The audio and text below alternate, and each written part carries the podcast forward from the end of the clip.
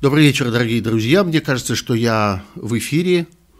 Во всяком случае, я вот вроде бы себя вижу, и у меня тут э, индикаторы показывают, что вы должны меня и слышать. Пожалуйста, дайте знать, хорошо ли вам видно, хорошо ли вам слышно.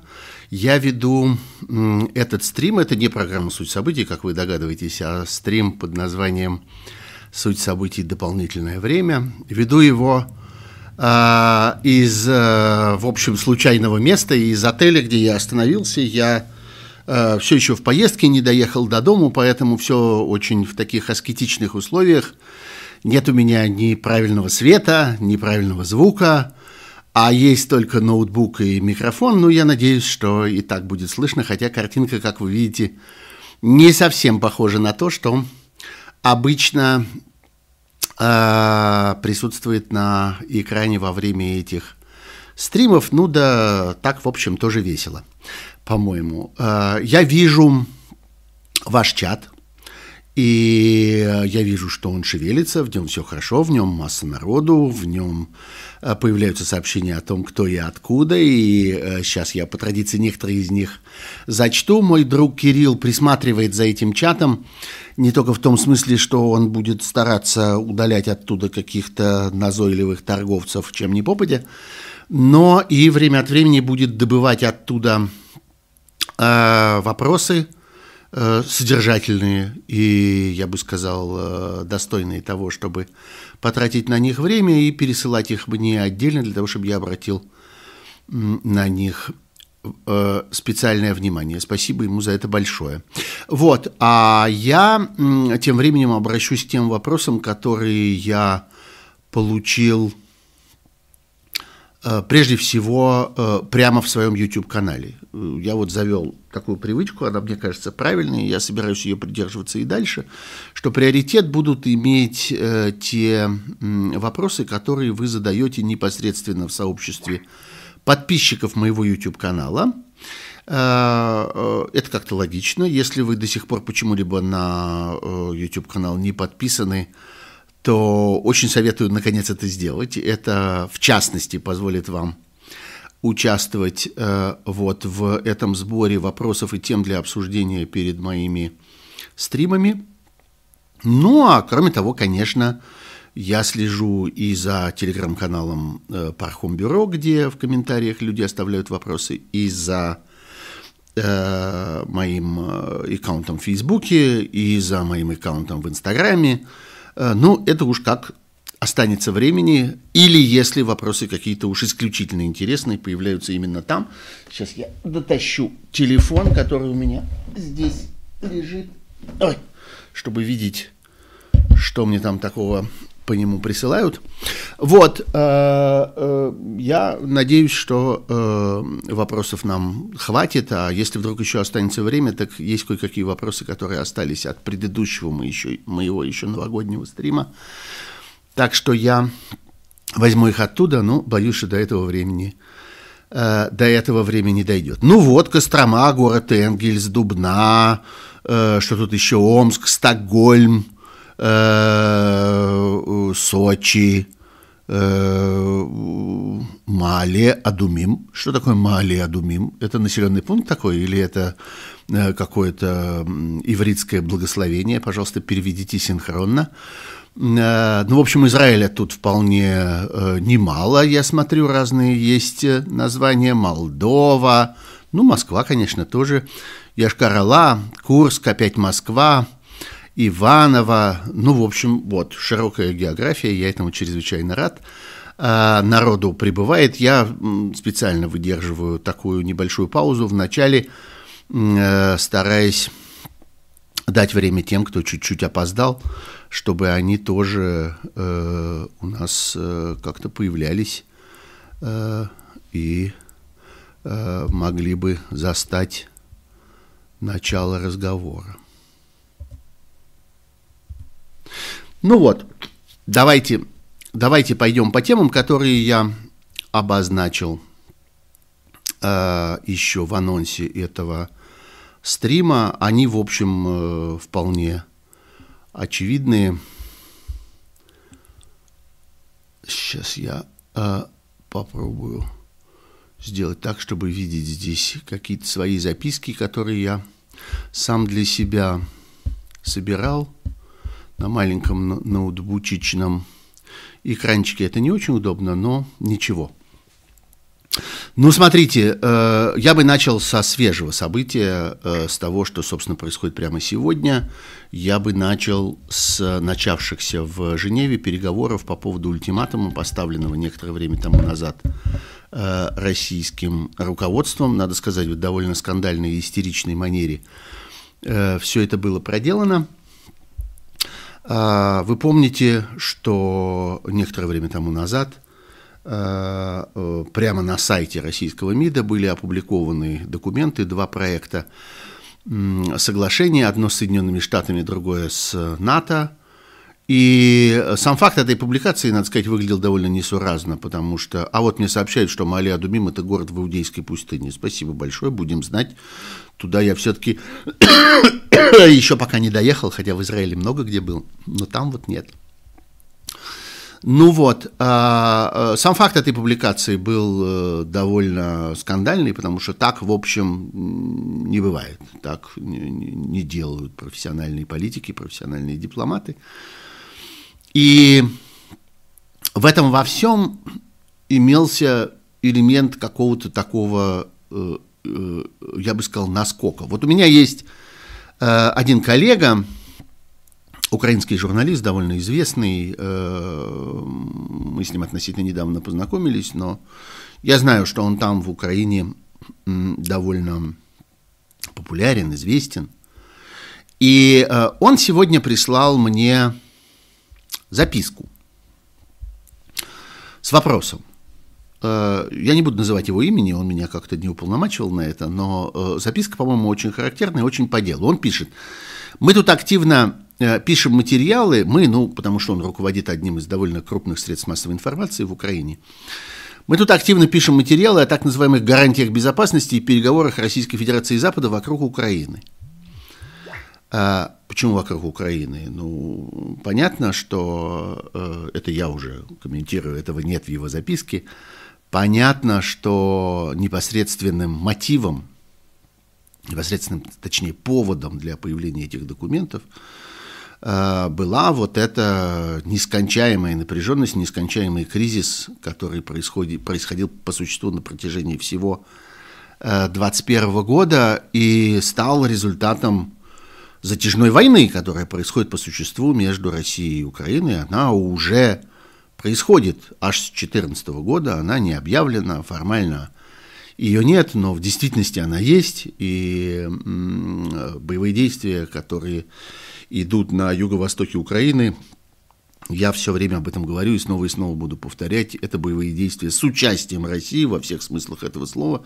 Они бы не продолжались ни одного дня, если бы Россия не поддерживала эту войну и не подпитывала ее, не делала все от нее зависящее для того, чтобы она продолжалась. Тут и люди, и специалисты, и вот эти удивительные отпускники командировочные, которые без опознавательных знаков ездят туда воевать, и техника, и боеприпасы, и топливо, и продовольствие, и все на свете, что идет из России в топку этой войны. Ну, а вот дальше э, речь стала идти уже о непосредственном наступлении российской регулярной армии на Украину. И, как вы помните, до сих пор громадный контингент российских войск Э, накоплен таким образом, э, как будто бы он э, предназначен для агрессии, для вторжения в Украину. И, собственно, споры идут о том, что это такое. Это психологическое давление или это подготовка реальной операции. Я придерживаюсь той позиции, что России ни в каком смысле не нужна не нужно это вторжение в Украину с использованием регулярной армии. Это было бы для нее вредно, невыгодно, опасно. И э, никакая логика не ведет к тому, чтобы это э, произошло, но э, логики искать в действиях российских властей в последнее время все труднее и труднее приходится. Э, во главе страны находятся люди вполне безумные, э, иногда в переносном смысле, иногда в прямом, поэтому можно ждать совершенно чего угодно. И э, здесь поворот может быть любой. Так вот, э, на фоне вот этой э, бесконечной напряженности этого длящегося кризиса и ожидания уже м, прямого вторжения появились эти документы. И сегодня в Женеве начались переговоры по этому поводу. Так вот, я возвращаюсь к записке моего украинского друга. Хотел спросить вашего мнения, пишет он. А, мы обратили внимание, что в России постоянно звучит риторика «нужно срочно, у нас нет времени». Как вы думаете,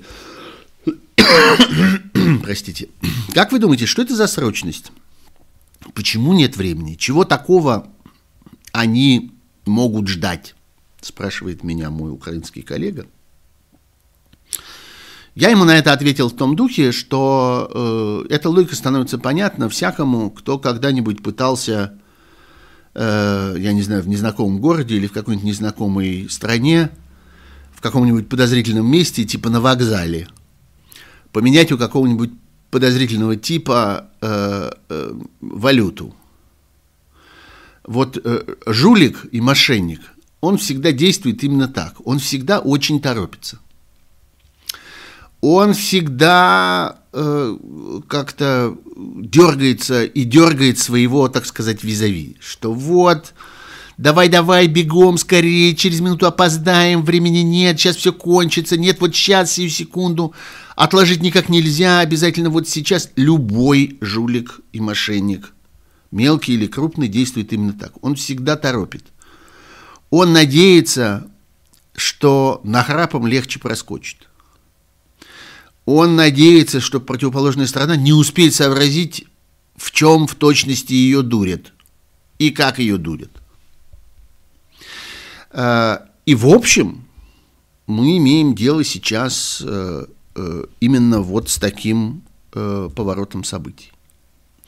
В общем, сейчас происходит в точности это самое хотя, казалось бы, речь идет о колоссальной по масштабу международной политической проблеме, хотя, казалось бы, э, речь идет о разговоре между двумя супердержавами, э, или, скажем, между супердержавой, каковой себя считает Россия, и э, громадным военно-политическим блоком, но действует одна из сторон вот так, в стиле и в стратегии мелкого мошенника.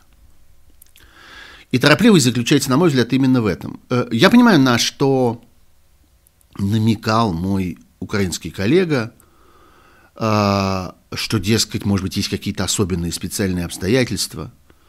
Вот в последнее время там много разговоров, что там кто-то ужасно болен, кто-то вот сейчас прямо рассыпется на куски и так далее. Э, у нас нет никакой никакой реальной информации и никаких реальных э, предпосылок для того, чтобы говорить, например, о том, что, скажем, у э, российского президента Владимира Путина есть какие-то опасения относительно его собственного здоровья. Мы этого не знаем. Люди, которые говорят об этом уверенно, э, это люди, которые продают вам задешево то, что вы хотите у них купить. Да, это известный эффект и известный рефлекс, что публика всегда ждет каких-то вот такого рода э, сенсационных сообщений. Вот, э, император тяжело болен. Это бывало во все времена, во все эпохи, во всех империях.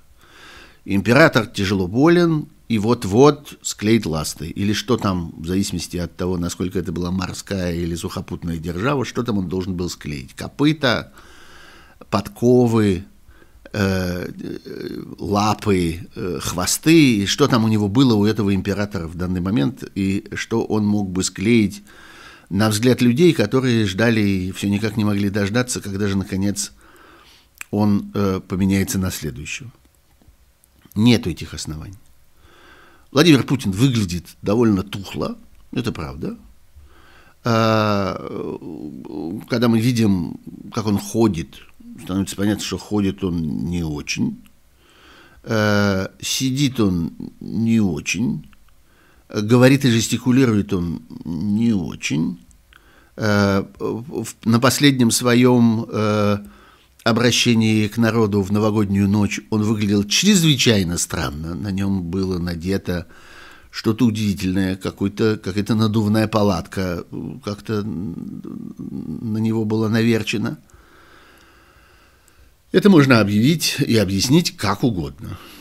Никаких серьезных э, сведений на эту тему у нас нет.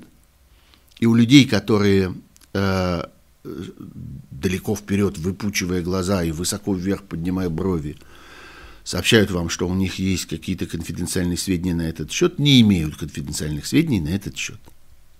Расчет этих людей очень простой. Э, когда, наконец, что-нибудь случится, они смогут сказать, что, ну вот видите, я же предсказывал. Ну, понятно, что все мы смертны, э, все мы болеем, у нас у всех есть организмы, и у каждого из нас организмов ровно один – и с этим организмом происходят разные события. Если все время повторять, что такой-то находится в ужасном состоянии и вот-вот развалится на куски, рано или поздно это окажется правдой. Вопрос только в том, рано или поздно. Вот и все.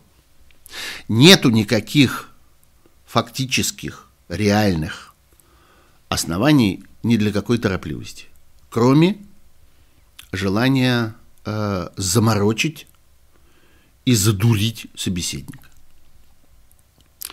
Понятно, что э, у российского фараона есть, э, ну, какой-то, э, так сказать, какая-то временная перспектива, э, которую он пытается рассчитать.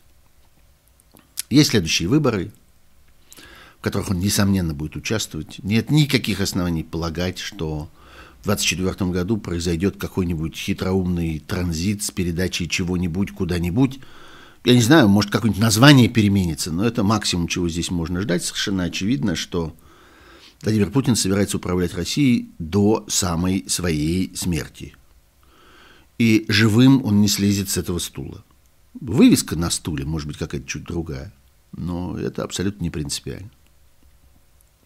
Вот. Э, но из этого совершенно не следует, что к этому 24 году нужно как-нибудь торопиться. Понятно, что батарейка, которая была заряжена в российскую внутреннюю политику в 2014 году, когда была совершена э, вот эта операция с э, присоединением к России Крыма, с вторжением в Крым, с вторжением в Восточную Украину – аннексия Крыма, тогда это имело очень благоприятный и для Путина, и для его ближайшего окружения эффект. Тогда это, несомненно, привело к тому, что называется сплочением подданных у трона. Э, батарейка это кончается, садится. Эффект этот давно в прошлом. Ничего подобного ни из Сирии, ни из э, атак, я не знаю, там на Польшу, на Литву, кто еще успел побывать врагом за это время. Ничего подобного не произошло. Никакого такого эффекта раздобыть не удалось. Э, поэтому хочется чего-нибудь новенького, вот в таком духе. Отсюда игры с Белоруссией, отсюда игры с Казахстаном, о которых мы еще поговорим по ходу этого стрима, несомненно. Но, конечно, э, в этой же логике находится и история с этими ультиматумами. Э, однако и в этих обстоятельствах невозможно говорить о том, что есть э, какая-то реальная, какая-то реальная логика в том, что обсуждение их сегодня выгоднее, чем обсуждение их завтра или послезавтра. И это просто мошенничество. Результатом первого дня переговоров в Женеве э, стала довольно ясная диспозиция, ровно такая, какая прогнозировалась по этому поводу. Соединенные Штаты отказываются обсуждать то, что обсуждать невозможно. Они отказываются разговаривать, э, представители Соединенных Штатов в той абсолютно вывернутой анекдотической логике, которую предлагает российская сторона. Эта логика заключается в том, что Соединенные Штаты должны в своем единственном качестве дать гарантии за э, множество третьих, третьих, четвертых, пятых и так далее сторон. Э, Соединенные Штаты должны дать гарантии за НАТО в целом. Соединенные Штаты должны дать гарантии за целый ряд членов НАТО, э, настоящих и будущих. И гарантировать Российской Федерации, э, что они будут в своих отношениях с этими другими странами исполнять те обязательства, которые сейчас Россия им, Соединенным Штатам, навязывает. Это в дипломатическом смысле абсолютно безумно, о чем э, и президент Байден, и высокие чиновники из э, Государственного департамента и других Э, государственных учреждений Соединенных Штатов сообщили немедленно после публикации и э, хотя бы приблизительного перевода на английский язык вот этих вот двух безумных бумаг, которые вывесил на своем сайте МИД. Э, этого не может быть, и это, этого никто не обсуждает. В действительности то, с чем столкнулись сейчас Соединенные Штаты, и в общем, вслед за этим, с чем столкнулся мир – Соединенные Штаты заявили уже, что э, какие бы то ни было взаимные гарантии относительно НАТО следует обсуждать с НАТО, а какие бы то ни было взаимные гарантии с разными странами, входящими в НАТО, следует обсуждать с этими странами. Соединенные Штаты могут в этом участвовать, они могут э, так или иначе в этих переговорах, на этих переговорах присутствовать, но, несомненно, не могут заменить собою тех естественных собеседников и участников, которые в этих переговорах должны играть ключевую роль. Так вот, то, с чем столкнулись Соединенные Штаты, и то, с чем столкнулась НАТО сегодня, это некоторая концепция, некоторая доктрина. Вот э, Алексей Венедиктов, главный редактор «Эхо Москвы», очень любит говорить, что это доктрина Путина, такая доктрина ограниченного суверенитета, что, дескать, была в свое время доктрина Брежнева – когда Брежнев вполне откровенно говорил, что Советский Союз не смирится с тем, что так называемые страны народной демократии, то есть э, страны Варшавского пакта, восточноевропейские страны, э, достаточно самостоятельны, чтобы определять свою судьбу. Нет, недостаточно. И определять свою судьбу они не будут. Их судьбу будет определять Советский Союз. Э, вот в этом заключалась доктрина Брежнева. А теперь, дескать, Э, и я уже достаточно часто слышу и от э, Алексея Венедиктова, и от целого ряда других людей, и писателей в разных социальных сетях, эту, в общем, несложную мысль, что речь идет о непризнании полного суверенитета бывших стран, точнее, стран, которые были когда-то республиками СССР. Теперь Путин – надев на себя брови Брежнева и губы Брежнева, и э, обучившись, это, впрочем, очень несложно, риторике Брежнева, по существу интонациям Брежнева, говорит о том, что суверенитет этих стран ограничен, в общем, вполне прямо говорит, говорит языком вот этих своих дипломатических ультиматумов, которые он выдвигает. Суверенитет этих стран э, ограничен, и они сами за себя отвечать не могут – за них должны отвечать другие. Вот в данном случае Соединенные Штаты должны поручиться за то, что эти страны не вступят в НАТО, за то, что их никто в НАТО не примет. А Российская Федерация со своей стороны будет в этих странах вести политику, которая будет направлена на то, чтобы эти страны вели себя хорошо. Вот это, дескать, доктрина Путина. На мой взгляд, все обстоит существенно грубее и проще. По-моему, это никакая не доктрина, а это неоколониализм. Вот и все. А, я, конечно, не сторонник и не, не любитель таких примитивных теорий, которые обычно называют таким вульгарным историзмом. И это теории, которые построены на том, что, собственно, все уже было, ничего нового никогда не появляется, все повторяется опять и опять.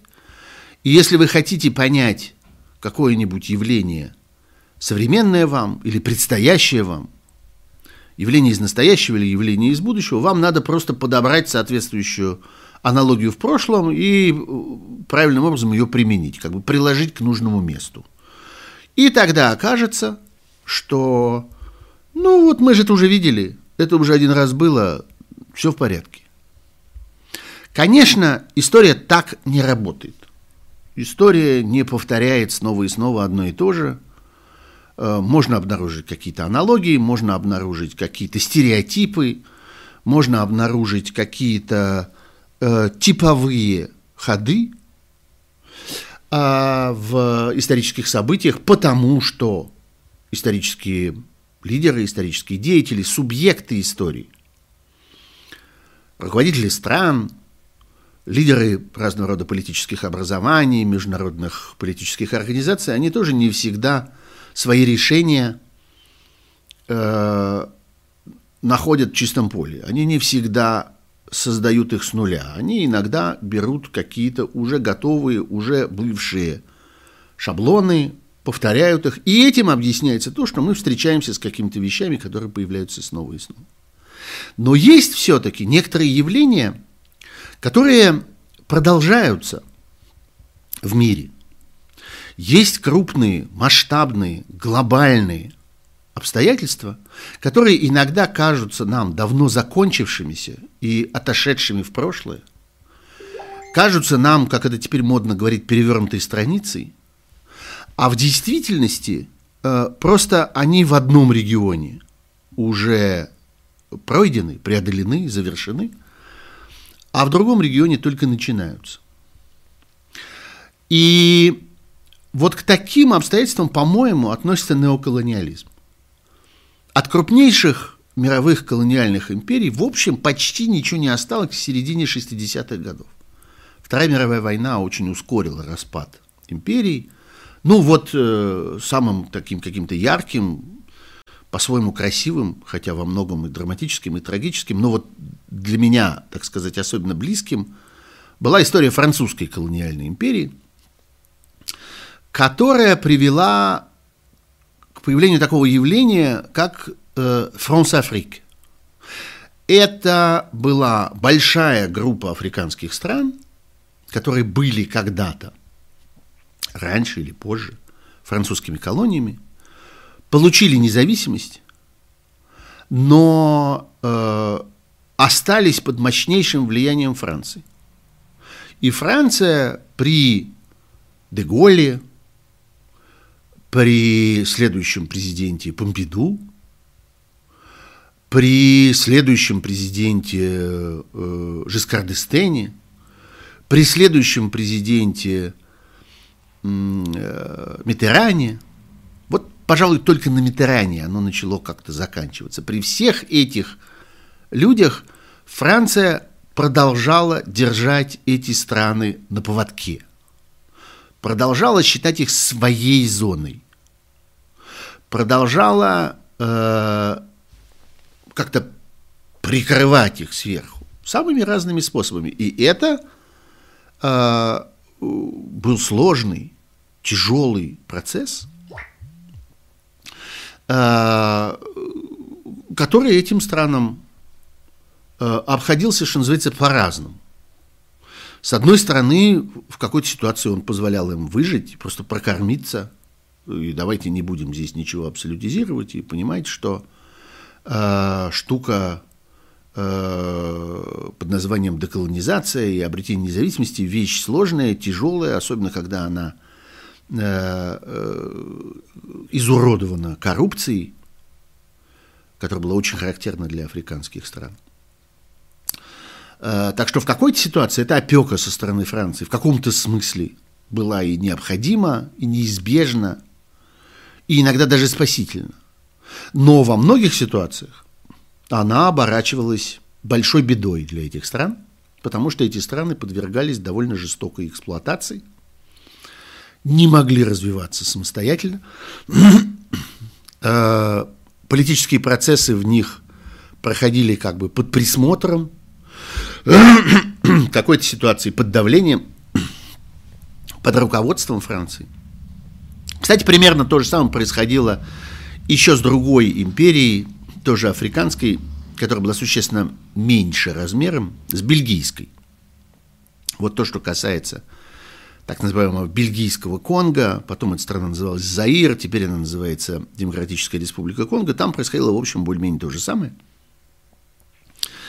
И, э, короче говоря, с падением колониальных империй колониализм не кончился, а сменился просто на другой колониализм, на неоколониализм.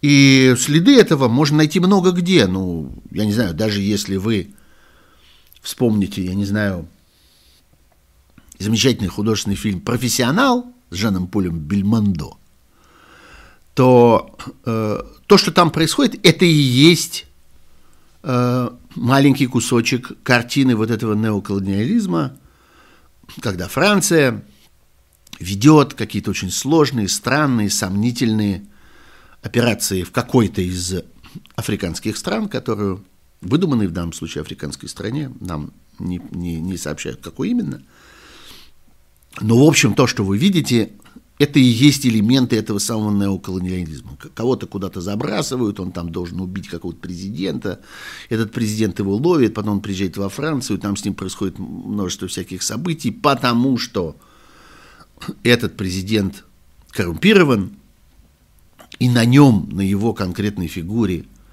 построена э, целая империя и целая сложная системы экономических взаимоотношений. Вот можете там на это на все посмотреть. Или можете почитать про, э, не знаю, Боба Динара. Был такой э, легендарный чувак, э, который э, в интересах Франции, от имени Франции, хотя чаще всего не произнося вслух слово «Франция», управлял там в Африке громадным количеством всяких э, политических событий, переворотов, мятежей, бунтов, гражданских войн и прочего всякого такого. Или можете почитать про французский иностранный легион, который сыграл колоссальную роль в проведении всех этих бесконечных операций. Так вот, что это я вдруг вспоминаю о таких экзотических обстоятельствах? Какая-то Франция, какая-то Африка и так далее. А потому что в сущности очень похожи. Потому что если посмотреть на то, что пытается выстроить сегодня э, Россия, путинская Россия, в отношении стран, которые она считает своими бывшими колониями, которые она считает частью себя, не частью какого-то другого распавшегося государства. Вот обратите внимание, момент, который почему-то мало обсуждался, я во всяком случае не видел такого. На последней пресс-конференции нашего с вами фараона он, когда цитировал там некоего американского политика, э, который будто бы хотел разделить Россию на несколько частей, вот э, Сибирь отдельно, а европейская часть там то ли на три, то ли на четыре. На этом месте Путин запутался, но неважно. Политик такой был, он э, идею такую высказывал. Другое дело, что он высказывал ее потому, что тогдашний президент Соединенных Штатов был против этого. И у этой идеи не было совершенно никаких шансов реализоваться. А, так вот, а, в этот же момент Путин дальше сказал следующую вещь. Я недословно цитирую, но очень близко, что вот хотели нас разделить, нас, нас, обратите внимание, разделить, значит, на там Сибири еще четыре части, а мы разделились, кажется, на 12 частей. Что? Кто разделился на 12 частей? Россия разделилась на 12 частей? Да нет, Россия не делилась. Россия осталась совершенно неразделенной после распада Советского Союза. Это Советский Союз, другая страна, разделилась на 12 частей. Кстати, интересно, что 12, а не 15. Три части куда-то делись. три республики. Мы с вами хорошо понимаем, что это балтийские страны, которые даже Путину не приходит в голову считать частями чего-то. Хотя формально их статус внутри Советского Союза, статус Литвы ничем не отличался от статуса Молдавии, а статус Эстонии от статуса Туркмении. Они были совершенно, что называется, на одно лицо, совершенно в одном ранге. И представители их сидели в одном и том же политбюро или там были кандидатами в члены политбюро. Все было устроено совершенно одинаково, и госплан покрывал их своими леденящими крылами. Но Путин этого не считает. Он говорит, Россия, мы, говорит он, разделились на 12 частей. Это значит, что Таджикистан был частью России в его голове уже теперь, вот спустя все эти годы, что он провел на этом стуле. Э, ну, понятно, что и Украина, которую, как известно, создал Ленин, и которой никогда не было, как любит нам объяснять э, Владимир Путин, он, правда, путается в этих показаниях, то Австро-Венгерская империя ее создала по предыдущей версии, а теперь вот, значит, Ленин, э, ну да, Украина особенная вещь, но оказывается, не такая особенная, потому что вот это все части России, которые куда-то отвалились, это и есть колониальный подход. Потому что Франция – тоже считала Францией Алжир, и э, все на свете свои французские колонии, и Мали был Франция, и Габон был Франция, и Сенегал был Франция. Это все были одни сплошные Франции. Ну а тут вот как-то в какой-то момент от французской Э, империи ничего не осталось. Кончилось это все, как вы помните, в Алжире. Кончилось очень плохо. А кто не помнит, так тот пусть почитает про Алжир. Это увлекательнейшая и поучительнейшая история. А с Советским Союзом кончился вот так в 91 году. И казалось, что на этом советский колониализм кончился. Но ничего подобного. Так же точно, как французский колониализм превратился в неоколониализм, так же точно мы теперь видим, что советский колониализм превратился в российский неоколониализм. И мы можем найти огромное количество разнообразных аналогий. Ровно так же, как неоколониализм классический, вот этот описанный там Сартром и э, всякими прочими мыслителями и политологами середины и конца 20 века, э, как этот неоколониализм Э, в значительной мере характеризовался тем, что крупные компании пытались эксплуатировать экономики этих бывших колониальных стран, уродуя эти экономики, загоняя их в э, ситуацию такого, э, такого экономического инвалида. И как тогда любили говорить, что у нас остается одна сельскохозяйственная культура, один урожай, один рынок, один покупатель. Мы зависим от того, кто эксплуатирует нас, говорили тогда лидеры этих стран. Примерно это же самое. Пытаются делать сегодня российские компании. Давайте вспомним, как ведет себя на пространстве Советского Союза. «Газпром», «Лукойл», «Русал», «Алроса», «Уралхим», «Уралкалий». Вот все вот эти крупнейшие монстры российской экономики, которые э, функционируют там, на э, этих бывших советских просторах, диктуя им свои интересы. У нас и свой Боб Динар есть. У нас есть свой иностранный легион, и, их несколько, все эти Вагнеры.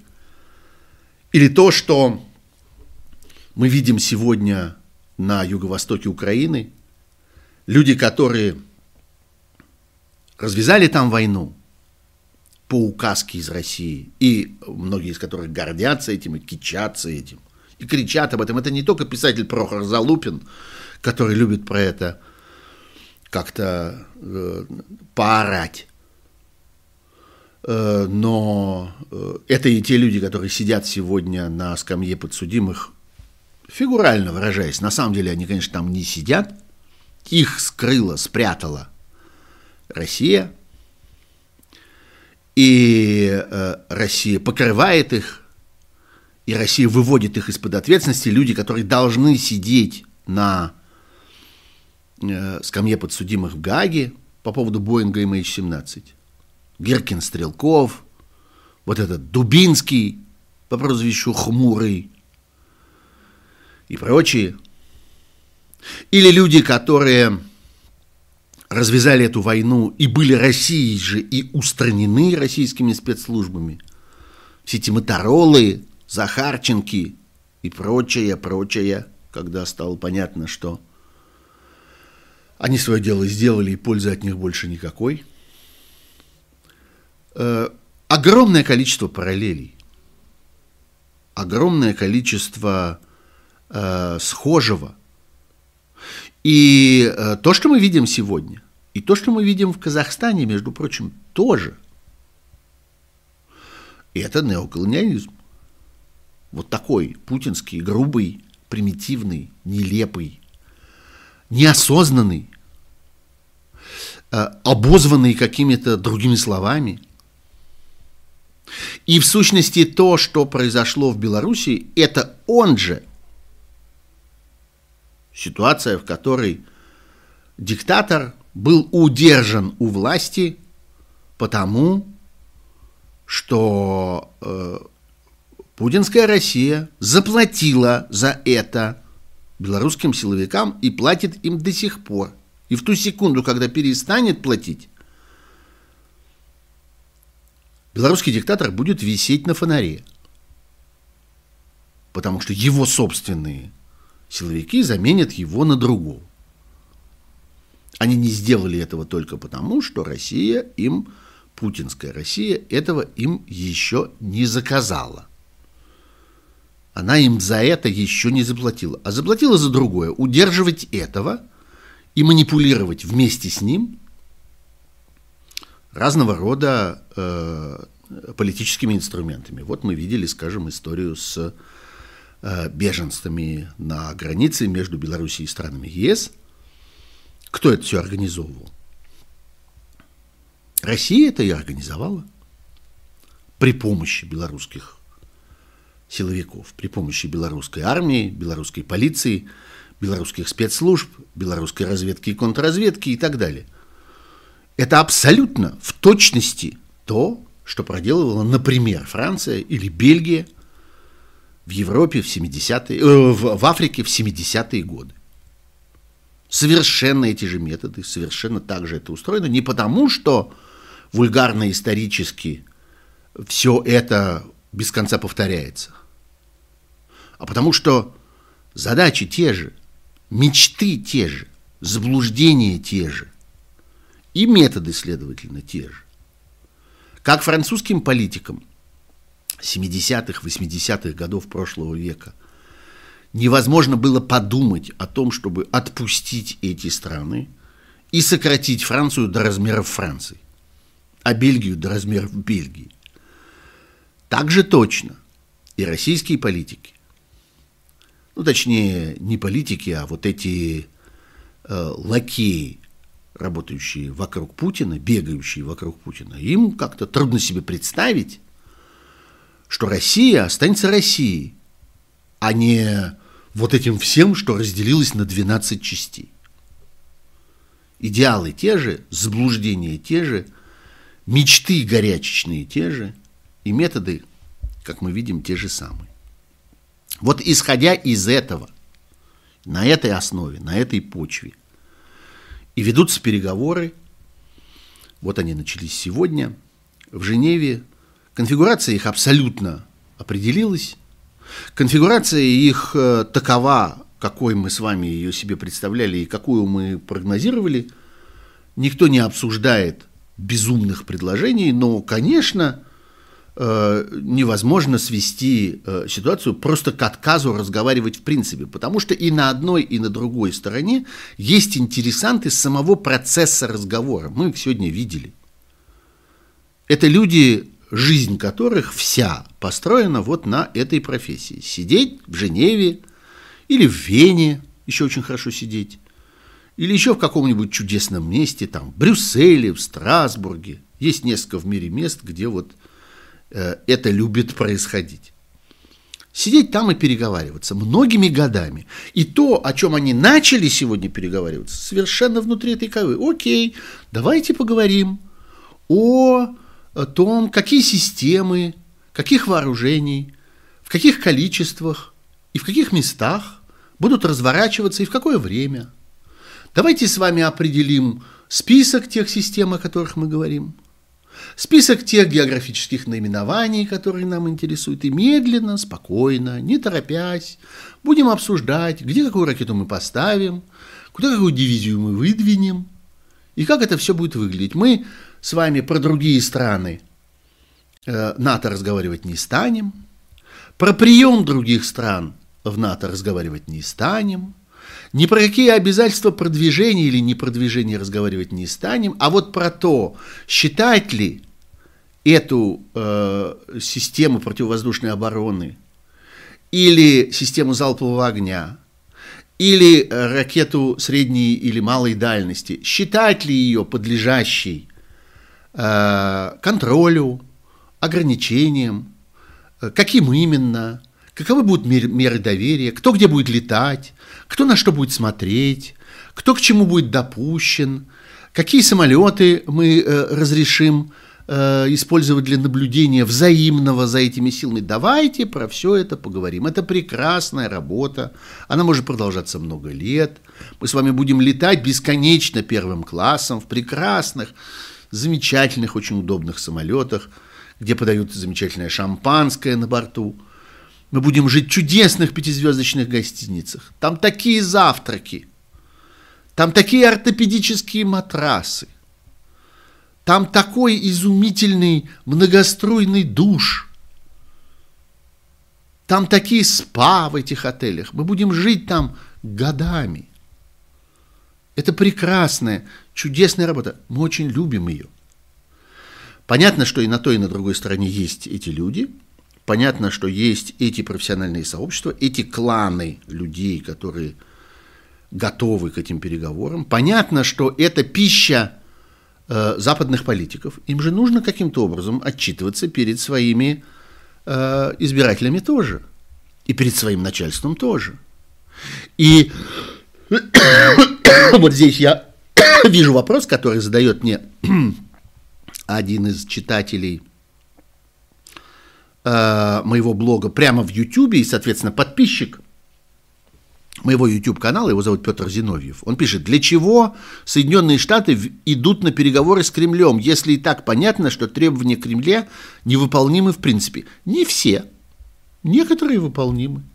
Вот эти технические, касающиеся ограничения вооружений, касающиеся подсчетов, касающиеся дислокации, касающиеся взаимных мер доверия – касающиеся разных систем сокращения, а потом уничтожения, утилизации этих вооружений. И это выполнимо, и это вполне можно обсуждать. И между Советским Союзом и Соединенными Штатами, а потом Россией и Соединенными Штатами было множество договоров по этому поводу, и они действовали много лет. А потом некоторые из них были э, аннулированы, упразднены, расторгнуты, а теперь, может быть, самое время к ним вернуться. Как хорошо. Займемся.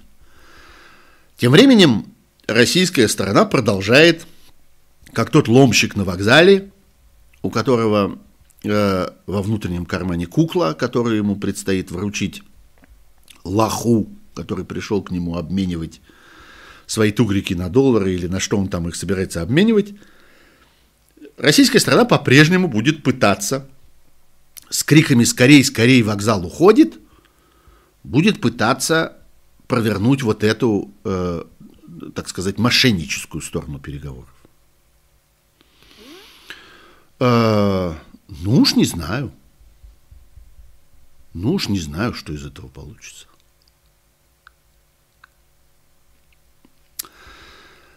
Вот. Так что с переговорами вот так. А теперь давайте попробуем к другим темам которые кажутся мне в этой ситуации важными и которые я обещал в этой программе. Ну, собственно, 2 второй сюжет, который кажется мне чрезвычайно важным, внутренний сюжет. И сюжет, который оказался немножко затоптанным э, вот на этом переломе года, э, в тот момент, когда э, в тот момент, когда началась история с интервенцией в Казахстан. Я надеюсь, мы еще поговорим про нее сегодня, но я бы хотел вытащить наверх вот этот второй сюжет. Это сюжет, который я обозначил на афише этого стрима, на этой самой вступительной картинке, как закон об изгнании. Дело в том, что несколько дней тому назад э, президент России Э, это его мы называем обычно фараоном, но формально его многие продолжают считать президентом, а, внес в Государственную Думу закон, проект нового закона о гражданстве. И, э, собственно, официальные комментарии э, касались главным образом того, что этот закон сильно облегчает Э, для президента России и отдает ему, в общем, в его, так сказать, единоличное видение, вопросы о том, кого можно дополнительно в граждане России принять. А технически это означает, кому можно раздать российские паспорта. По существу в этом законопроекте речь идет о том, что президент своей собственной волей определяет категории лиц, которые имеют право на упрощенное приобретение российского гражданства. По умолчанию это люди, э, разумеется, э, имеющие это право по рождению, э, люди, родившиеся в России, а также там перечисляется множество разных категорий э, людей, которые э, сами или их непосредственные предки, как бы по прямой восходящей линии, как это там написано, жили на территории Советского Союза или Российской империи в пределах Российской Федерации. Заметим, что речь идет сейчас о первоначальном проекте, о первом чтении, и очень велика вероятность, что в частности вот эта формулировка будет э, расширена и раздвинута. И, э, пожалуй, если бы я взялся прогнозировать, я бы сказал, что, по-моему, есть очень большие э, шансы на то, что в результате мы увидим в этом законе норму о том, что упрощенная, э, упрощенный порядок получения российского гражданства имеют люди, проживавшие на территории Советского Союза или Российской империи. Точка. Без ограничения, что это должно быть в пределах Российской Федерации. По существу это создает, э, если это так будет, это будет по умолчанию, а если это так не будет, то тогда остается та возможность, которая уже сегодня есть в этом законопроекте, о том, что президент своим решением может расширить круг людей, причем фактически без объяснений. Фактически исходя вот из э, некоторой целесообразности, которую он определяет сам.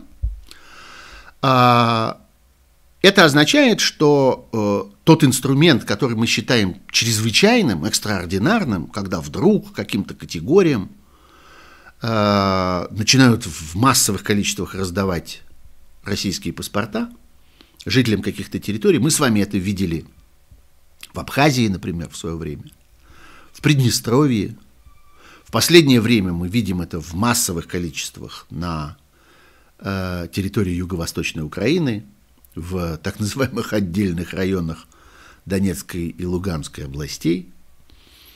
Это инструмент политического давления, это инструмент электорального давления, потому что эту массовую раздачу всегда можно организовать перед э, очередными выборами. Э, тогда, когда появляется возможность манипулировать этими людьми, или когда появляется возможность просто фальсифицировать их голоса, потому что вот на таких экстерриториальных выборах это совсем просто. И это, в общем, почти ничего не требует, что называется. А, вы всегда можете э, ведром зачерпывать эти голоса, которые расположены вот в таких, я бы сказал, особенных сложных зонах, где и сам процесс голосования организован каким-то неописуемым образом. То ли есть там участки, то ли нет, то ли людей куда-то везут, то ли существуют списки, то ли списков не существует, то ли есть контроль за тем, чтобы один человек не голосовал несколько раз, то ли нет такого контроля. В общем, все совсем, э, я бы сказал, просто. Просто для любых манипуляций. Э, создавать такие зоны, создавать такие территории, э, если этот закон будет принят, станет совсем легко. И зоны эти могут быть любого размера и по любому поводу, и могут меняться от случая к случаю. Но есть другая сторона этого законопроекта, которая кажется политически чрезвычайно важной. И это э, та сторона и та часть его, которая говорит о так называемом прекращении гражданства. И гражданства. Есть такая уже в этом хитрость. Дело в том, что Конституция Российской Федерации, даже нынешняя, даже действующая, та, которая осталась после внесения в нее вот этим варварским способом в 2020 году колоссального количества поправок. Вы помните, как это все было сделано, и вы помните, какие это были поправки. Все тогда говорили о том, что все сделано ради обнуления, ради создания у Владимира Путина неограниченных возможностей продолжать оставаться у власти, но на самом деле там было ведь множество поправок и другого рода, но эта часть осталась неизменной. А гражданин России не может быть лишен своего гражданства и не может быть выслан, не может быть удален из страны. Но теперь появляется прекрасная дополнительная возможность. Это не лишение гражданства, это прекращение гражданства. Выясняется, что достаточно заменить термин, и путь оказывается открыт. И это ровно та же история, что и два срока подряд. Понимаете, вот есть подряд, есть не подряд, и это две совсем большие разницы между подряд и не подряд, не подряд и подряд, и вот кручу, верчу, и в результате получается как надо. Так и тут. Не решение, а прекращение. Сегодня в этом законопроекте речь идет о том, что такой процедуре прекращения гражданства могут подвергнуться люди, которые получили, были приняты в гражданство. То есть они не э, э, родились гражданами Российской Федерации. Речь не идет о тех, кто непосредственно по праву рождения получил этот паспорт, а только о тех, кого в дальнейшем приняли. И вот имеется огромное количество поводов, огромное количество статей, а, статей Российского уголовного кодекса, которые могут быть поводом для такого решения. Это все, что связано с террористической деятельностью. Э, участие в террористическом акте, э, публичные призывы, публичные призывы к осуществлению террористической деятельности. Мы с вами хорошо представляем себе, до какой степени, простите, до какой степени эта формулировка российского Уголовного кодекса резиновая, и насколько произвольно можно применять эту норму. Потому что в нее входит и оправдание терроризма. Давайте здесь вспомним Светлану Прокопьеву, например, э, замечательную российскую журналистку из э, Пскова, которая по совершенно абсурдному поводу была обвинена именно по этой статье. И это совсем-совсем не единственный случай. Таких случаев сегодня мы знаем немало. Публичное оправдание терроризма или пропаганда терроризма. Сюда же входит прохождение обучения в целях осуществления террористической деятельности. Мы с вами знаем, что любой семинар, любую конференцию, любой воркшоп при желании можно объявить сегодня совершенно чем угодно. Для этого не требуется никаких доказательств, достаточно желания. Организация деятельности террористической э, организации, участие в деятельности такой организации – абсолютно резиновая вещь, особенно участие. А, к этим же статьям относится все, что связано с наркотиками. Мы знаем с вами, что именно эти статьи получили наименование народных, потому что они применяются бесконечно, очень легко фальсифицируются. Обвинение там выстраивается на э, непроверяемых показаниях прикормленных понятых и свидетелей. Читайте то, что писал, например, Иван Голунов на эту тему и многие его коллеги – к списку этих статей относится и организация экстремистского сообщества. Это вам ничего не напоминает? Либо возбуждение ненависти, вражды, а равно унижение человеческого достоинства. Это вам ничего не напоминает? Короче говоря, в списке этих статей есть все необходимое для того, чтобы использовать их в качестве инструмента для политических преследований. Любой неугодный, любой неприятный, любой вредный может быть в любой момент объявлен преступником такого рода.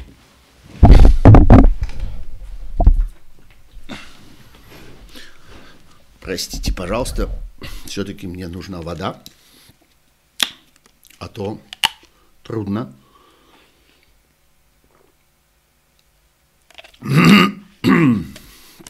Говорить столько времени, горло перехватывает. Тем более, что в формулировках этого закона мы видим не только совершение такого рода преступлений, но и приготовление к нему. Сейчас я вам зачту в точности эту формулировку. Совершение преступления – приготовление к преступлению или покушение на преступление. Вот одно из тех преступлений, о которых я говорил только что. Как вы понимаете, э, приготовление или покушение – вещь растяжимая. Давайте вспомним с вами дело нового величия, дело сети. В последнее время перед нами прошла целая галерея выдуманных, никогда не существовавших террористических сообществ, когда обвинения были построены на деятельности провокатора, который не просто был внедрен куда-то и наблюдал за тем, как другие к чему-нибудь приготовляются или на что-нибудь покушаются, а, собственно, и был тем, кто приготовлялся и покушался ровно с той единственной целью, чтобы втащить под обвинение невиновных людей. Мы с вами это видели, мы знаем эту манеру, мы знаем эту технику, мы знаем эту тактику. Все это сегодня становится по этому законопроекту, а у нас с вами нет никаких оснований полагать, что этот законопроект будет отвергнут, постольку, поскольку он внесен в Государственную Думу лично фараоном, а Государственная Дума Российская является абсолютно марионеточным образованием – так вот, э, все это становится инструментом для политических преследований. С одним пока ограничением. Речь не касается людей, получивших российское гражданство по праву рождения. А речь касается о людях, э, это гражданство приобретших. Это становится уже в таком виде постоянной угрозой для всякого, кто приезжает в Россию. Россия сегодня по-прежнему остается открытой страной. В Россию въезжают и живут в России огромное количество людей, родившихся в Белоруссии, в Украине, в, Кавка- в кавказских странах, в центральноазиатских странах. Э, многих из этих людей мы знаем. Мы их знаем как замечательных журналистов, мы их знаем как гражданских активистов, как правозащитников и так далее. Достаточно часто мы даже не задумываемся о том, откуда человек взялся. Все они попадают под этот топор в ситуации, когда они приобретут российское гражданство, а потом получат перспективу его лишиться. Но, кроме того, уже сегодня, вы сами это прекрасно слышали, звучит немало предложений, назовем это так, от разного рода халуйствующих э, депутатов Государственной Думы и прочих российских политиков о расширении этой нормы, в том числе и на тех, кто приобретает это гражданство, гражданство по э, рождению. Эта проблема создает э, некоторое юридическое последствие. Оно заключается в том, что, как правило, у человека, который становится гражданином какой-то страны, потому что он в ней родился, нет никакого запасного паспорта. Вот если человек приобретает, вступает в гражданство уже во взрослом возрасте, есть по меньшей мере теоретическая возможность, что у него есть какое-то предыдущее гражданство. Э, кстати, двойные гражданства не запрещены никаким российским законом, и этим проектом не запрещены тоже. Есть норма о том, что э, э, человек, обладающий российским паспортом на территории России, является как бы только гражданином России, и российский, российский закон относится к нему исключительно как к гражданину Российской Федерации. Это общепринятая, надо сказать, норма. Действительно, это более или менее везде так устроено, что называется, никто не обязан знать что у вас есть какой-то другой паспорт. Точнее, по-разному бывает. Иногда это нужно регистрировать, иногда не нужно регистрировать в разных странах. Но наличие другого гражданства не создает у вас э, никаких преимуществ на территории страны. Например, вы там не, не выходите из-под действия какого-то закона, не освобождаетесь от ответственности по какому-то поводу и так далее. Это нормально, это абсолютно естественно. Так вот, если человек приобретает гражданство, у него, ну, нельзя сказать, что вполне вероятно, но во всяком случае такая вероятность существует, есть другой паспорт. А если человек рождается, никакого другого паспорта у него нет. И куда он девается, если его лишают этого единственного гражданства? Он в воздухе, что ли, повисает? Такая ситуация была в начале 20 века, после революции, когда российского гражданства лишились, лишилось огромное количество людей, которые либо бежали из Советской России, либо были высланы из Советской России. И вот тогда появился вот этот институт так называемых нансеновских паспортов, некоторых специальных документов, э, документов для лиц без гражданства, которые тогда выдавались. Слушайте, я все время путаюсь в этом ударении гражданстве и гражданстве. Я знаю, что правильно гражданстве, не не обижайтесь на меня, но вот э, иногда все-таки проскакивает неправильный вариант. Давайте относиться к этому снисходительно. Так вот, э, э, эта ситуация была в начале 20 века. Э, что с этим происходит сегодня, непонятно. С этим столкнулась, кстати, та же Франция, которую я теперь уже по этому поводу снова должен упомянуть в этом разговоре сегодняшнем – когда возник вопрос о лишении гражданства для террористов после того, как во Франции случилось несколько очень тяжелых терактов, в частности, нападение на, э, на редакцию Канар Enchaîné, э, или э, история с э, террористическим актом вокруг э, концертного зала «Батаклан», тогда очень много было разговоров, когда вот эта вот волна террористических актов исламских прокатилась по Франции, там было очень много разговоров о том, что нужно менять законодательство о гражданстве и э, получать возможность исторгать из э, французского гражданства людей, которые оказались задействованы в этих террористических актах. И тогда, собственно, поднялась эта дискуссия. А куда они денутся? А если у него ничего больше нет? Если есть, тогда понятно, он возвращается обратно. Если это бывший марокканский гражданин, э, тунисский, алжирский, сирийский, иранский, э, вот э, у него и остается его прежнее гражданство, и он туда и отправляется. А если нет, а если он родился во Франции, а если он француз?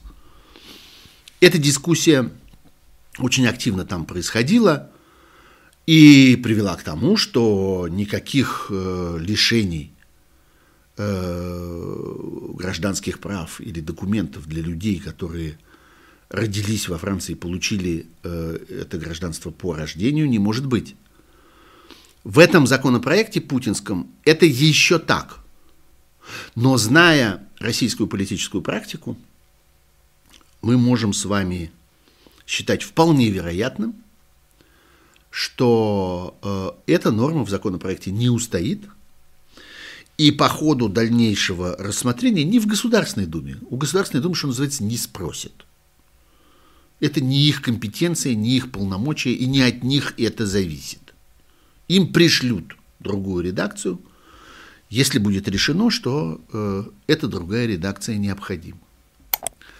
Но понимая российские политические практики сегодняшние и сегодняшнее э, настроение правящей группировки в России, мы можем с вами считать, что они не удержатся от появления в их руках такого инструмента политического преследования, который позволил бы удалять из страны тех, кого, от кого им хотелось бы избавиться. Во всяком случае, вся остальная настройка, вот этот перечень статей, который уже сейчас содержится в этом законопроекте, он, конечно, грубо говоря, написан под Навального и э, его коллег и соратников.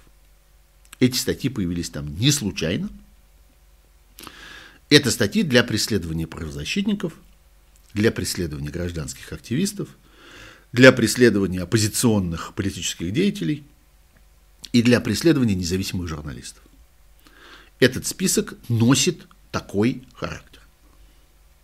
И это совершенно очевидно в этом законопроекте. Придется следить за ним внимательно, придется следить за теми, кто будет пытаться этот законопроект публично, э, так сказать, э, на витрине вывернуть в ту или иную сторону. Понятно, что решения принимаются не в Думе, как обычно они принимаются не там, принимаются они в таких ситуациях исключительно в администрации президента, а также мы можем теперь предполагать, что они предпринимаются спецслужбами, они предпринимаются теми, кто составляет силовое окружение российского фараона. Вот э, нам предстоит с вами видеть этот процесс создания этого инструмента. Ну и, наконец, э, сюжет, без которого все-таки невозможно было бы обойтись в этой программе, это ситуация вокруг Казахстана и э, интервенции в Казахстан. Э, у меня спрашивают, э, как я оцениваю вероятность того, что вообще все, что произошло в Казахстане, является э, искусственной комбинацией, заранее продуманной, заранее созданной, что вот, дескать, э, этот самый э,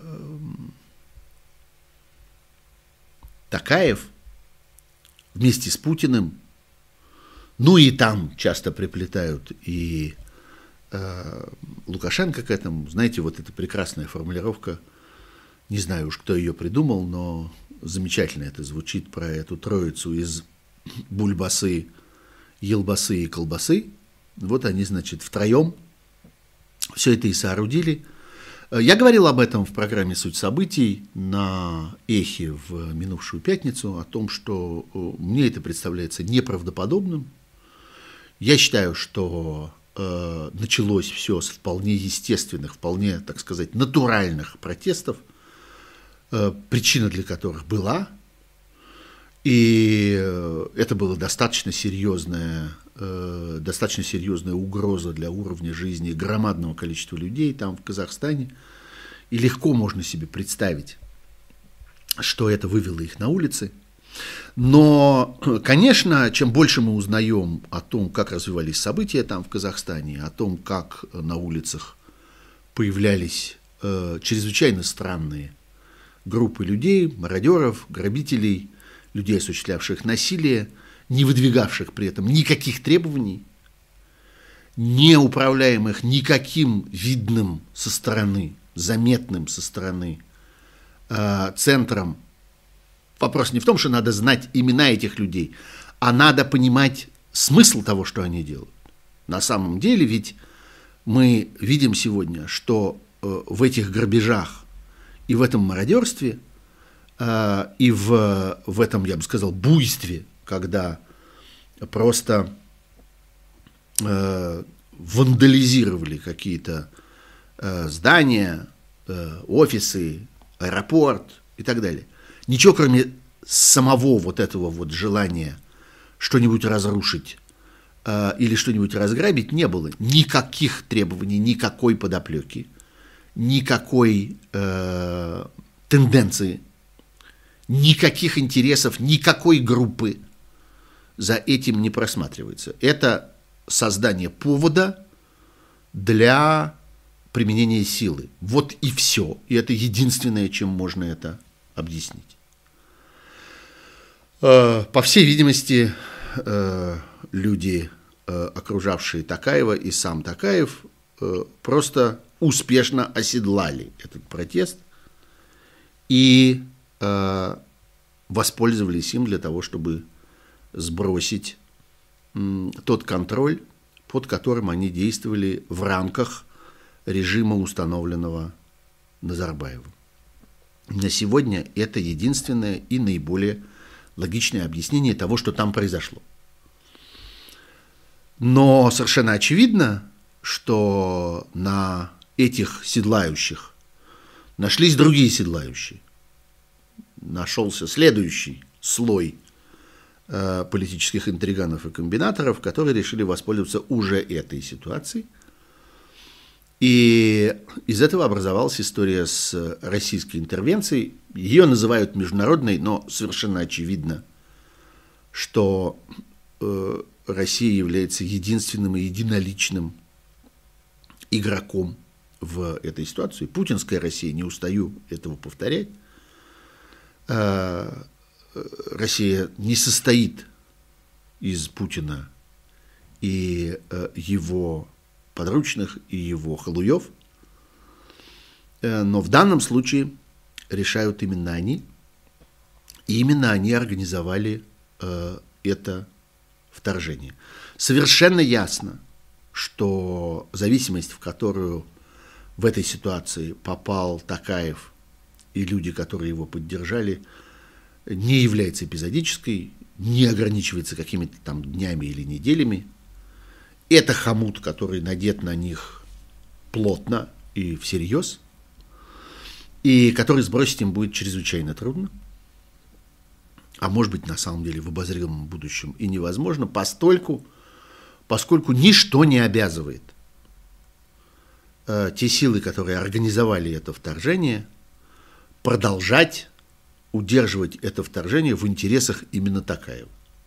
Он ничем, что называется, им не сдался – при желании можно найти других людей, других марионеток, других формальных местоблюстителей э, казахстанского руководства, и э, тогда эта интервенция окажется уже э, в их интересах.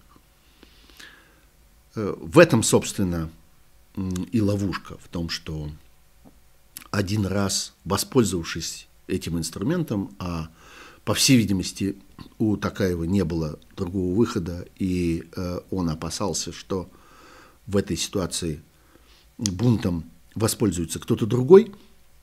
И по существу эта дилемма сохранялась.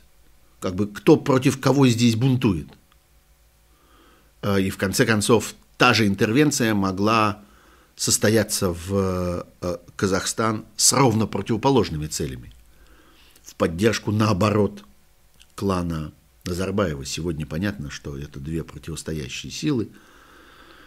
То есть то ли интервенты э, успокаивают бунт Такаева, поддерживая законную власть Назарбаевского клана, то ли интервенты успокаивают бунт Назарбаевского клана, поддерживая законную власть президента Такаева. Это, в общем, что называется, в одну цену. Это вещь равновесная.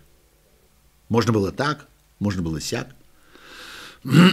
Ну вот, Такаев то ли сам убедил, то ли его убедили, что лучше все-таки в эту сторону. А, но нет никаких гарантий, что это останется в такой конфигурации, а не перевернется в прямо противоположную. Это может произойти в любой момент, может найтись третья сила здесь. И нас, я думаю, с ситуацией там, в Казахстане, ждет еще множество разнообразных приключений и неожиданностей. Под финал э, я начал чуть позже этот стрим, и тоже чуть позже, чем в э, половине одиннадцатого по Москве его закончу. Под финал довольно неожиданная тема, э, которой меня попросили обратиться, а события последних дней довольно интересны по этой части, и мне показалось, что все-таки хорошо про это поговорить. Это Трамп.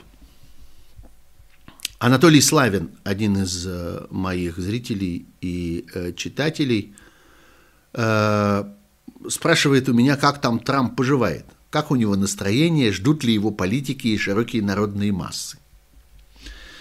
Два важных события я бы выделил из того, что происходит с бывшим президентом Америки. Я много раз говорил о том, что он именно потому с таким бешенством и такой безнадежностью сражался за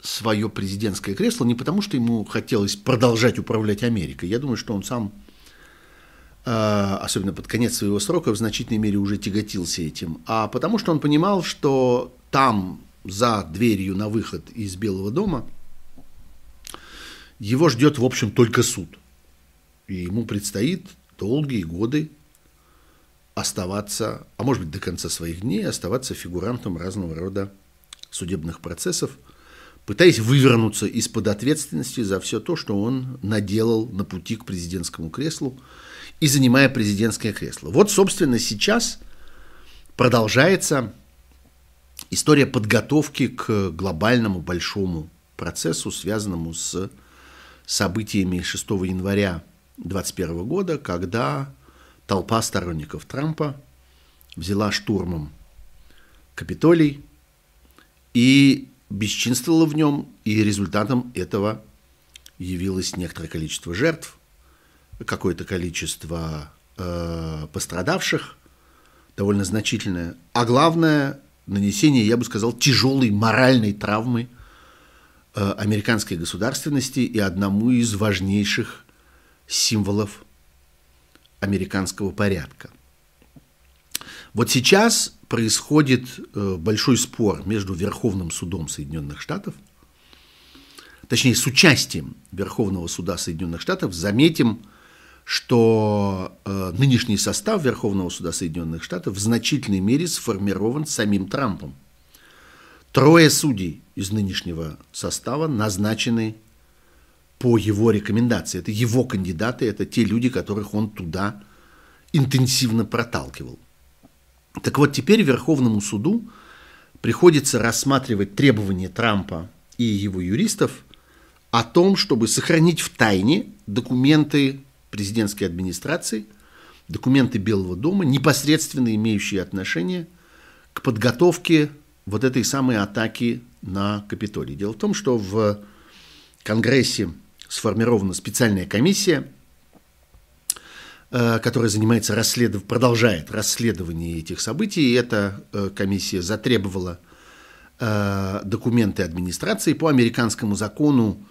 Любая бумажка, любая записка, а в последнее время и любая, любой электронный документ, имеющий отношение к функционированию президентской администрации, сохраняется, архивируется и передается потом в специальное государственное хранилище. В свое время был огромный скандал по поводу э, твитов Трампа, если помните. Как-то американские законы и американская процедура не была особенно предназначена для того, чтобы учитывать еще и твиты, особенно в таких громадных количествах, производимые президентом. А, и был большой спор по поводу того, а что делать с твитами, которые были отредактированы или которые были удалены, они считаются или нет? Они входят в этот корпус документов, имеющих отношение к работе президентской администрации. Было решено, что да, считают, считаются, да, относятся. И э, тогда была большая Э, как-то был большой скандал по поводу того, что эти удаленные твиты или отредактированные твиты тоже должны попадать в архив. Так вот, имеется огромное количество разнообразных документов, в том числе всякие электронные переписки в разных э, мессенджерах, э, в, с помощью смс-ок, и разными другими способами между разными участниками трамповской администрации и людьми, которые так или иначе с ними были связаны, в частности журналистов, которые были как-то тесно включены в работу этой администрации и тесно с ними сотрудничали. Вот э, все эти документы есть, они сохранены, они заархивированы. И теперь комиссия Конгресса требует их предоставить, а Трамп обратился в Верховный суд – его представители обратились в Верховный суд для того, чтобы заблокировать эту передачу, заявляя, что таким образом права бывшего президента, а косвенные права всех следующих президентов, которые должны быть защищены от такого рода вторжений в их, так сказать, политическую кухню, э, права будут нарушены. Э, на сегодня Верховный суд Соединенных Штатов отказал в этой, э, в этой просьбе, и, по всей видимости, эти документы попадут в распоряжение Конгресса. И таким образом, вот что важно, и вот почему происходит битва за эти документы. В результате этого должно очень расшириться, должен очень расшириться круг тех людей, которые будут опрошены в ходе этого расследования. Должно выясниться, что есть еще большое количество разных действующих лиц, которые так или иначе принимали участие в обсуждении, в подготовке, в планировании, в управлении этом, э, этой операцией, этим штурмом, который совершенно, как, в общем, уже сегодня понятно, не был стихийным, а был э, даже и не только спровоцированным, он был подготовленным, он был организованным. И э, предстоит огромному количеству людей быть э, привлеченными к ответственности, так или иначе. Иногда эта ответственность ограничивается просто тем, что люди дают показания, что люди сообщают о том, как было дело. Иногда эта ответственность превращается в реальную уголовную ответственность или гражданскую за э, участие в этих беспорядках. Э, вот э, это важнейший сегодня, один из важнейших сюжетов в американской политической жизни – и это сюжет, который, по всей видимости, Трампа чрезвычайно занимает. Но если вы думаете, что история с выборами осталась позади, то вы не правы. Потому что есть чрезвычайно интересный и показательный сюжет относительно одного из ключевых штатов, которые определили победу Байдена на этих выборах. Речь идет о штате Аризона. Если вы следили за американскими президентскими выборами последними, вы помните, сколько было вокруг этого всяких разговоров, сколько было взаимных обвинений, взаимных подозрений в наличии фальсификации в этом штате. И вот на протяжении почти всего предыдущего, 21 уже года, компания под названием Cyber Ninja э, проводила аудит в э, нескольких ключевых графствах штата Аризона для того, чтобы там обнаружить, наконец, уже следы каких-то фальсификаций, подтасовок и преступлений и так далее. В сентябре 2021 года результат этого аудита, аудит был организован э, сторонниками Трампа, аудит был организован в частности, э, организацией, э, одним из лидеров который, которых является знаменитый генерал Флинн, если вы помните, человека, который был обвинен в сотрудничестве с Россией и с российскими пропагандистскими разными структурами – потерял на этом свое место э, и э, лишился политической карьеры. Вот э, этот человек по-прежнему близкий к Трампу, верный Трампу, держащийся за Трампа, ему ничего не остается сделать, потому что делать другого, потому что он на этом, собственно, все потерял уже однажды. Так вот, этот аудит был организован сторонниками Трампа, и этот аудит не просто показал, что там не было тех э, злоупотреблений, тех фальсификаций, о которых э, говорили люди, которые обвиняли э, так называемые избирательные власти, то есть избирательные комиссии Аризоны в том, что они украли победу у Трампа. Так вот, в результате этого аудита выяснилось, что э, Трамп проиграл с еще большим счетом, чем предполагалось.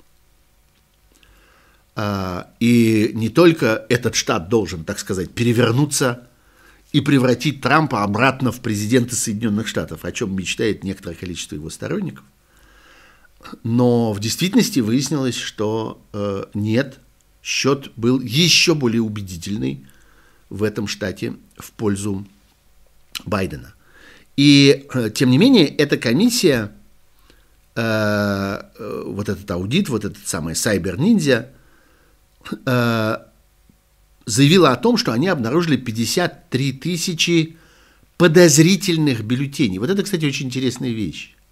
Они не утверждают, что это фальшивые бюллетени. Они не утверждают, что это какие-то незаконные бюллетени или еще какие-то. 53 тысячи подозрительных бюллетеней. Эта подозрительность никаким образом не может повлиять на э, результат этого голосования, но в моральном смысле она что-то такое в себе содержит. И выяснилось две вещи сегодня. Что, во-первых, э, эта э, э, организация, эта компания, которая проводила этот аудит, сегодня отказывается предъявить документы, на основании которых они, они сделали такой вывод. Они демонстрируют свое заключение, но отказываются раскрыть механизм получения таких выводов. Между тем, сам э, этот округ, э, люди, которые занимались подсчетом голосов э, в Аризоне совершенно не намерены были этого оставлять без последствий, и они провели свое расследование по этому поводу, так сказать, аудит этого аудита. И э, обнаружили 22 случая, все это описано в огромном э, и подробном отчете на 93 страницах, которые они составили, 22 случая, э, когда э, формулировки в заключении этой самой сайбер-ниндзи намеренно вводят в заблуждение читателя. В 41 случай, когда э, формулировки просто неаккуратны и допускают э, различные двойные толкования, и 13 случаев, когда эти формулировки просто ложные, когда в действительности того, что в них описано, не было обнаружено. Тем не менее, этот аудит аудита обнаружил 37 случаев действительно, по всей видимости, незаконных бюллетеней. Не 37 тысяч, не, 3, не 370 тысяч, а 37 случаев незаконных бюллетеней. Э, ну, таких, например, которые, когда люди проголосовали дважды. Вот 37 таких случаев было найдено. А еще 50, не 50 тысяч и не 500 тысяч, а 50 ошибочно посчитанных бюллетеней. Их посчитали дважды. Скорее всего, по технической ошибке, неопытности конкретного сотрудника, который их считал. При этом в этой, на этой территории э, всего э, участвовало два с лишним миллиона человек. Это не списочный состав, это те, кто приняли непосредственное участие в этих выборах. Ну вот на два с лишним миллиона было обнаружено 37 потенциально незаконных бюллетеней. Ну и теперь, соответственно, начинается следующая волна, когда сторонники Трампа заявляют о том, что этот аудит, который они же, собственно, и организовали, который они же профинансировали, они же на нем настаивали, они же определили его технологию и стратегию, этот аудит был заведомо как они говорят, инфильтрован, то есть наполнен сторонниками противоположной стороны. Э, и, соответственно, заранее был коррумпирован, заранее его результаты были предопределены, и, соответственно, учитывать результаты этого аудита э, невозможно, а следует проводить другой аудит или аудит этого аудита. Ну, в общем, все что угодно, кроме того, чтобы признать, что Э, в этом штате, э, ключевом штате, он оказался ключевым на этих выборах, Трамп проиграл при этом голосовании, и никаких масштабных фальсификаций в действительности не было. Вот такая полуанекдотическая история, но она помогает представить себе ту атмосферу, которая сегодня существует вокруг Трампа и его группировки, вот вы у меня спрашиваете, как он поживает. Поживает он вот так. Поживает он вот такими делами, такими заботами, такими событиями. И я думаю, что это справедливо. Я думаю, что ему предстоит еще многие годы поживать по-прежнему таким же образом. Ну вот, давайте на этом остановимся. Э, это был стрим «Суть событий. Дополнительное время». Мы с вами провели добрых полтора часа за этими разговорами. А, будем продолжать и дальше. Я намереваюсь поддерживать эту традицию. По пятницам в 9 часов вечера я в эфире «Эхо Москвы». Столько, сколько «Эхо Москвы» будет это терпеть. Знаете, я каждую свою программу там э, считаю потенциально последней. Все может случиться в любой момент, в любой день. Э, я очень благодарен радио э, «Эхо Москвы» за то, что столько лет э, у меня есть возможность совершенно свободно, абсолютно неподконтрольно в прямом эфире разговаривать с вами на те темы, которые кажутся мне интересными. Вот, я надеюсь, это будет продолжаться по пятницам в 9 часов вечера, а по понедельникам в 9 часов вечера мы будем с вами продолжать встречаться в этих стримах. А, и напоминаю, что для тех, кто а, любит а, слушать такого рода стримы в виде подкаста, я выкладываю это на несколько подкастных платформ. Вы можете в описании этого стрима в YouTube найти ссылки на эти подкастные платформы. Я сейчас это проделаю с нынешним выпуском. Вот буквально через несколько минут он там появится – и вы сможете, если хотите, слушать это в виде подкаста. А я еще и еще раз призываю вас подписываться на этот канал, задавать вопросы к следующим стримам здесь же, в этом канале, комментировать здесь же, в этом канале. Я внимательно читаю ваши комментарии – и благодарен тем, кто комментирует содержательно, кто комментирует по существу, не просто что-то такое выкрикивает эмоционально, но высказывает какие-то идеи и замыслы. Э, так что будем видеться с вами вот так, дважды в неделю, а то, может, и чаще, поскольку у меня есть относительно YouTube кое-какие дополнительные планы.